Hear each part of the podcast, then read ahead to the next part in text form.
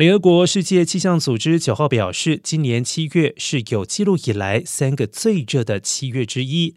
七月全球气温比一九九一年到二零二零年均值高出摄氏零点四度。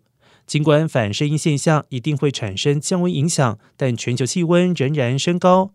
另外世界气象组织提醒值得注意的是欧洲夏季出现极端热浪和干旱部分国家降雨量甚至打破历史低点。